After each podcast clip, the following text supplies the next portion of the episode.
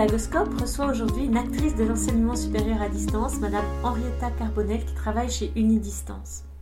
Unidistance, eh bien, c'est une institution qui a énormément d'expérience dans l'enseignement à distance puisque c'est le cœur même de son fonctionnement. Alors, en ces temps où cela est généralisé dans le monde entier, eh bien, il est précieux de pouvoir s'appuyer sur des ressources et des expériences proposées par des spécialistes en e-learning. Et c'est à ce titre que Pédagoscope a invité Madame Henrietta Carbonel et afin qu'elle nous parle d'une ressource en particulier, un Vademecum pour l'évaluation en distance qu'elle a conçu conjointement avec l'Université de Lausanne. Bienvenue dans cet épisode.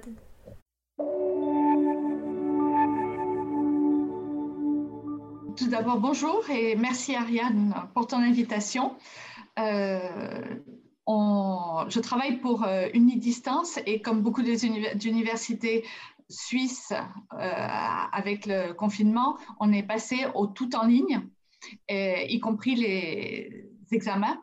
Et donc, pour euh, aider nos équipes enseignantes, on a développé un Vademecum avec l'UNIL, donc avec Emmanuel Sylvestre, Jean-François van der Pol Lausanne et Jean-Michel Julien d'Unidistance.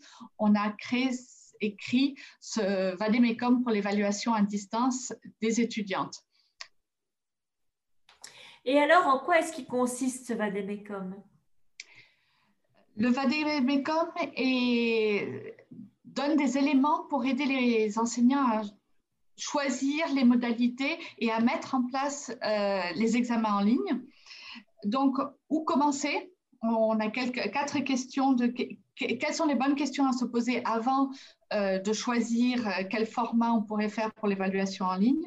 Et ensuite, comment faire avec trois différents types de productions, des productions individuelles, des quiz et des épreuves orales?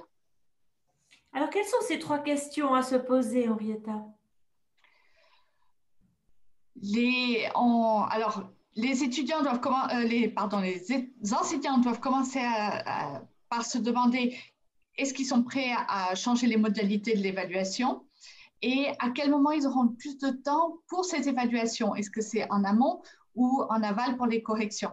Ensuite, quel niveau et situation d'apprentissage est-ce que je souhaite évaluer? Euh, Repartir de ces objectifs d'apprentissage et euh, décider comment on va euh, évaluer si les étudiants ont réussi à atteindre ces objectifs. Ensuite, quel niveau de sécurité? Est-ce que c'est une épreuve très sélective ou non? Et enfin, euh, avec quel degré de préparation mes étudiants? Est-ce que j'ai besoin de faire un examen blanc, par exemple? Merci pour ces précisions, mais alors ça prend du temps de créer des examens à distance. Hein. Toute évaluation à distance crée du temps. Quels conseils on peut donner aux enseignants qui nous écoutent pour pas finalement mettre en danger leur santé psychique avec tellement de travail et tellement d'heures sup à préparer les examens?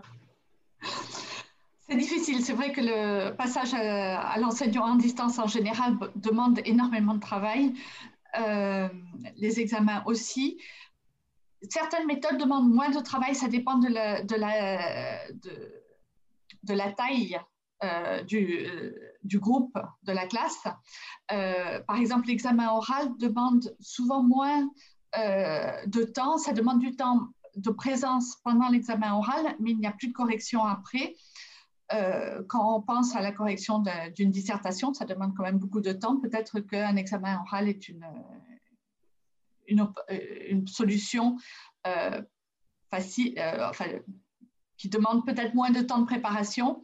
Les QCM, c'est très rapide à, corriger. Par contre, ça demande énormément de temps à mettre en place. Mais si vous avez déjà des QCM, c'est facile de les importer euh, dans la plupart des plateformes et de corriger automatiquement. Et on peut très facilement euh, éviter ou rendre plus difficile euh, la triche en mélangeant les questions, mélangeant les réponses. Et certains, ce que font certaines épreuves, c'est de rallonger les épreuves pour qu'il y ait une pression de temps. Après, il faut souvent ajuster pour, la notation, mais mettre une pression de temps pour que les étudiants se concentrent sur leur propre travail.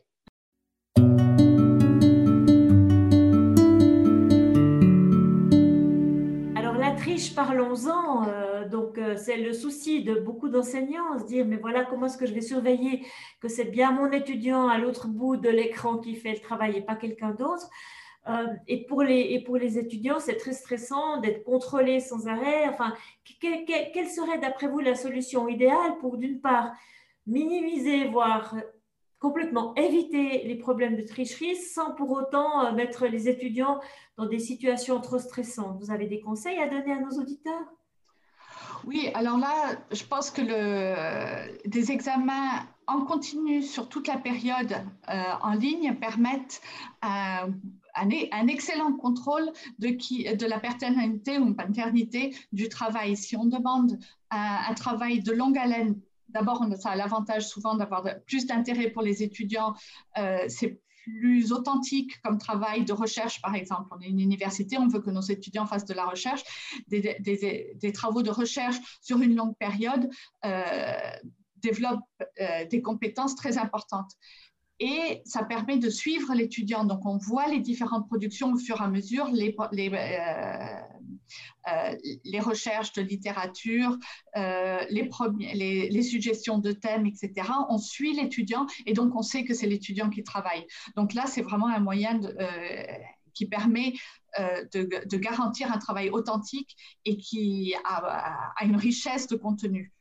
Euh, par contre, je, voulais juste dire quelque chose sur le côté de le proctoring. Certes, euh, peut-être expliquez-nous ce que c'est le proctoring pour les auditeurs qui ne seraient pas familiers avec cette notion-là.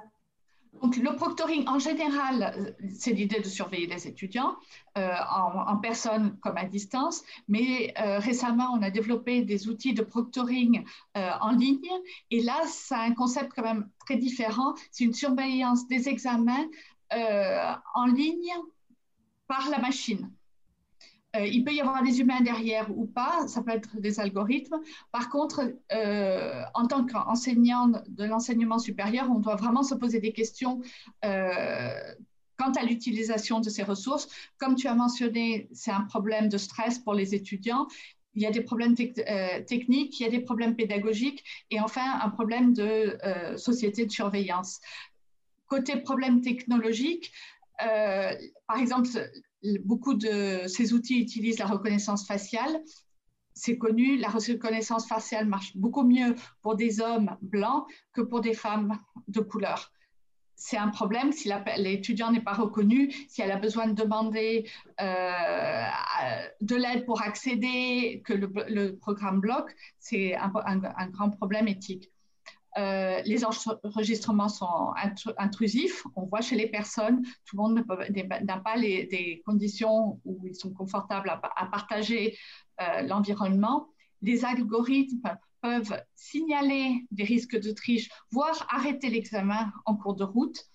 Et euh, par exemple, les étudiants qui parlent, mais il arrive que les étudiants parlent parce qu'ils se parlent à eux-mêmes, parce qu'ils sont en train de lire à haute voix, parce qu'ils en ont besoin.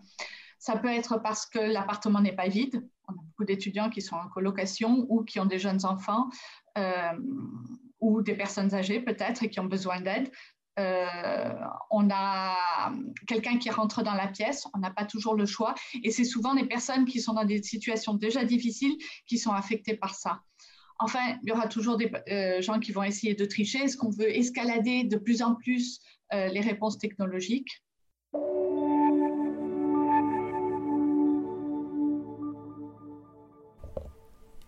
Donc le proctoring est une manière intrusive de surveillance des étudiants à distance pendant les examens. À vous entendre, Henrietta, on comprend bien que vous n'êtes pas particulièrement enthousiasmé par cette approche. Mais quelle autre stratégie envisager? Quid du Open Book Open Web, lors duquel les étudiants ont accès à toutes les ressources possibles, sauf bien évidemment leur père? Qu'en pensez-vous, Henrietta?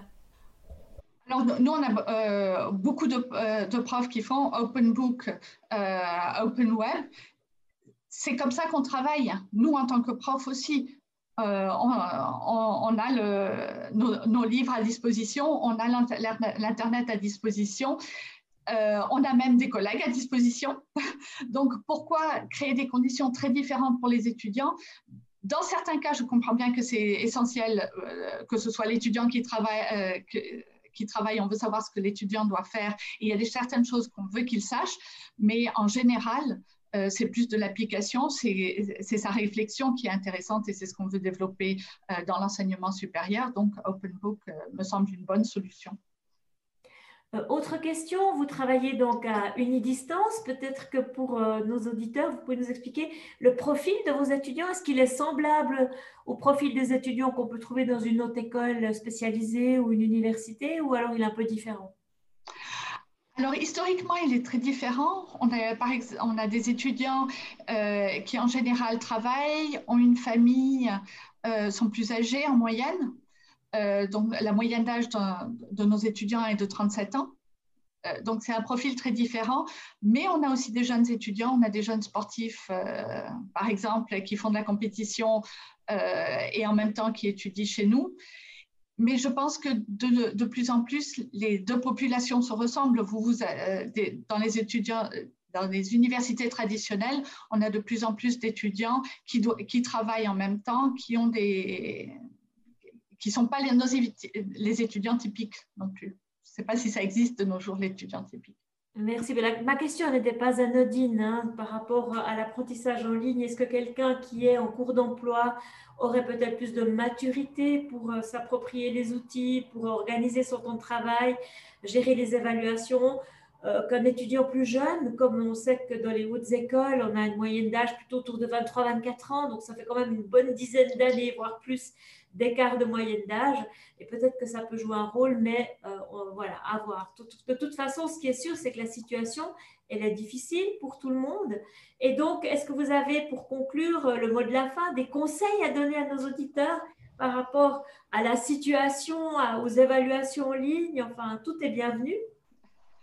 Euh, je pense que pour passer nos évaluations en ligne, il faut partir de nos objectifs d'apprentissage savoir ce qu'on veut que les étudiants puissent faire à la fin du trimestre. Je pense que ça, c'est le plus important. Euh, et à partir de là, développer des, examens en ligne qui sont authentiques et qui ont vraiment un sens pour l'étudiant que ce soit pas juste un, exercice de passage, mais que, que, ce soit quelque chose éventuellement qui dure dans le temps. Et on a de la chance aujourd'hui, avec justement toutes ces nouvelles technologies, on n'a plus besoin de ce papier que le prof va lire et qui sera mis de côté, voire jeté à la poubelle immédiatement après. Mais on peut développer des, devoirs, comme on en a parlé, des devoirs sur le long terme de recherche qui sont intéressants. On peut euh, développer, des, euh, les étudiants peuvent faire des vidéos.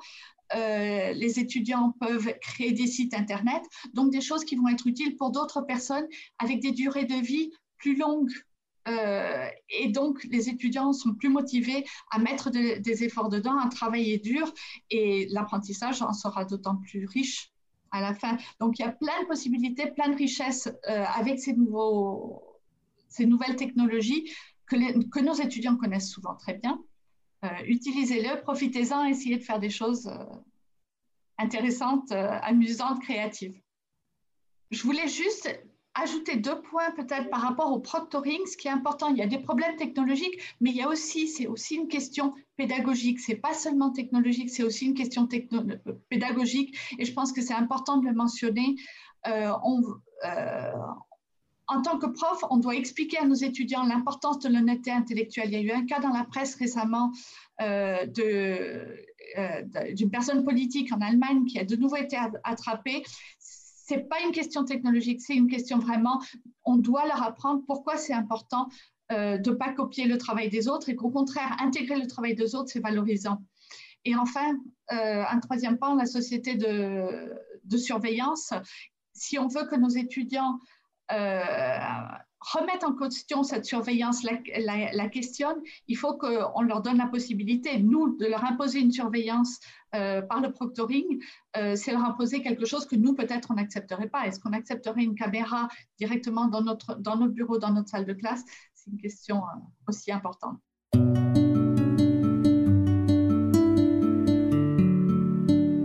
Voilà, c'est terminé pour aujourd'hui.